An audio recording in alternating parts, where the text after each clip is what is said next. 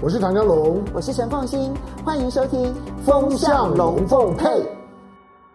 大家好，我是陈凤欣，很高兴在周末的时候跟大家聊一聊在过去这一段期间所发生的事情，我的一些想法、看法，希望跟大家来分享。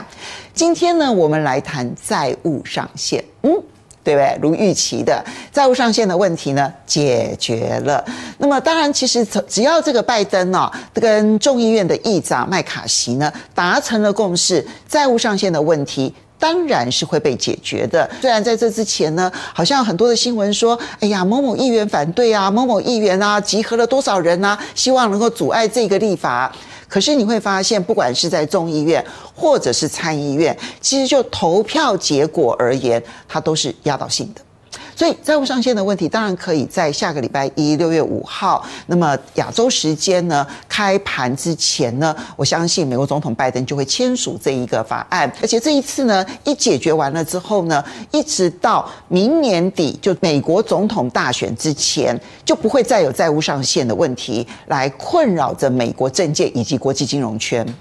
可是我今天要谈的是，小心。其实真正的地雷在后面啊！真正的地雷会是什么呢？真正的地雷呢，会是到底美国因此把枷锁给打开了之后，那美国财政部要发行多少公债？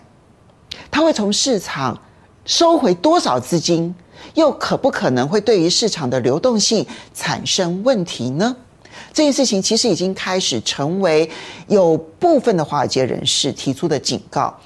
那但是呢，我这边先提一点，就是说，它并不会很快的引导市场主流的一个想法，所以它不会立刻对于市场产生影响。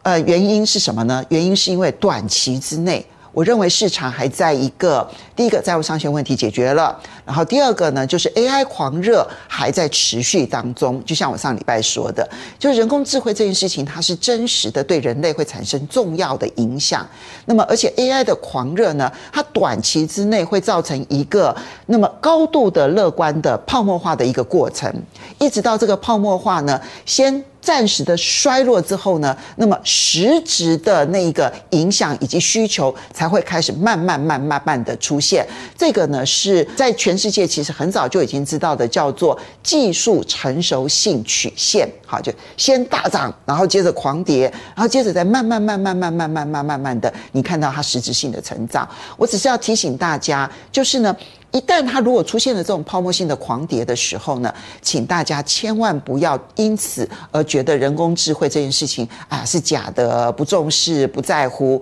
那如果是这样的话，你就很可能就像网络泡沫那段期间一样，网络泡沫的时候也一样啊。两千年的时候，纳斯达克来到了五千点这样子的一个高峰，然后后来一路摔摔摔摔摔摔摔，其实跌幅相当的重，跌到了不到两千点。那那时候很多人就觉得说网络是骗人的，不再去。关心网络，结果就发现，从两千零二年之后，如果不再关心网络的人，他就会错过了 Google，他就会错过了 Meta 啊，那时候的 Facebook，他就会错过了亚马逊，他就会错过了非常多的网络上面的赢家。好，所以呢。我觉得以过去的例子，然后来看这一次的 AI，我要提醒的是这一点。不过现在呢，其实还在堆积泡沫的过程，所以短期之内还会继续的让市场很热。然后呢，第三个呢，市场可能会开始关心的就是六月十三、十四号，美国联准会就要举行利率决策会议了。那在这次的会议当中，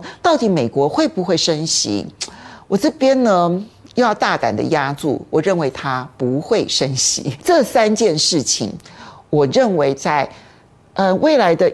短线之内，哈一两周之内的，它还是会影响市场的情绪。那这个情绪就会是一个相对乐观的情绪，有一个 AI 好像可以创造一些实质的需求，然后呢，同时又可以这个不升息，让这个环境呢好像不要变得那么样子的。严峻棘手，然后呢，同时呢，又可以看到说呢，这个债务上限的问题解决。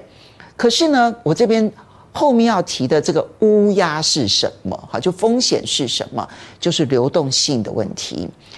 因为我们其实可以想象，债务上限的问题解决了之后，我很想问大家：你如果你是美国财政部长，你第一件事情要做的是什么？应该就是举债吧。既然举债上限取消了，那你就可以放开来举债喽。美国的会计年度是如此啊，它是从每一年的十月一号到隔年的九月三十号，所以呢，二零二三年会计年度其实已经在这个美国国会呢有了一个这个完整的一个图像啊，就包括了它的支出的金额是多少，然后它的收入的金额是多少。当然，这个收入呢不能够百分之百的确定，因为这里面牵涉到税收。其实这一次啊，美国的债务上限的问题会。提前到六月初就可能遇到这个债务违约的问题，就是因为他在今年三四月的时候呢的税收状况不如预期，所以才使得他的整个的这个债务上限的违约问题从原本预测的七八月，然后提前到六月初。好，所以有支出有收入这件事情，本来其实市场就已经知道的。那可是因为美国呢，在今年初的时候，大概二月的时候就已经遇到了债务上限三十一点四兆美元的这债务上限，没有办法再继续的举债，因此我们就看到，大概美国其实已经累计了三四个月的时间没有举债了。可他到九月底之前，其实还有很多的支出要支出。这一段期间，他没有举债，他有很多的支出呢，尽可能去谈判说以后再来支出。因此，他累积了大量的代付账款，然后同时这边呢又累积了很多其实必须要在这段期间发行的债券而没有发行。那现在通过了，他就必须要在很短的时间之内赶快安排这里面的举债，所以。这美国的投资银行其实是有估计的，不管是摩根大通或者是高盛都有估计。高盛估计大概是七千亿美元，就到九月底这个会计年度之前，它其实要发行的公债是七千亿美元。那摩根大通的估算大概是一点一兆美元。当然，这里面估算的不同，牵涉到他们对于美国的收入的预判到底是如何，还有支出的状况的预判的如何，还有当然还有包括就是这个借新还旧这个等等的一些。安排，但不管是七千亿美元或者是一点一兆美元，其实它都是极庞大的一个数字。过去呢，美国的发行的这一些政府债券呢，有一个非常重要的买家，就是美国联准会。好，大概在过去从二零二零、二零二一年一直到去年升息之前，其实最主要的美国债券的买家就是美国联准会。可是从去年的下半年开始，美国联准会是不止升息哦，很重要的是，他要再把他的这个资产负债表给紧缩，所以他不再买任何的公债，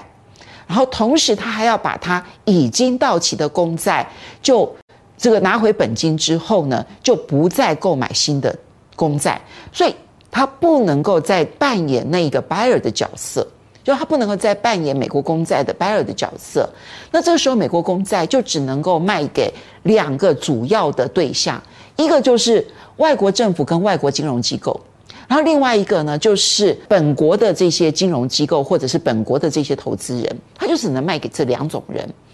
那外国政府跟外国的这一些买家到底会不会买美国公债？那么这件事情当然有一些地缘政治、地缘经济上面的考量，但我相信其实取决于到底能够有多少获利。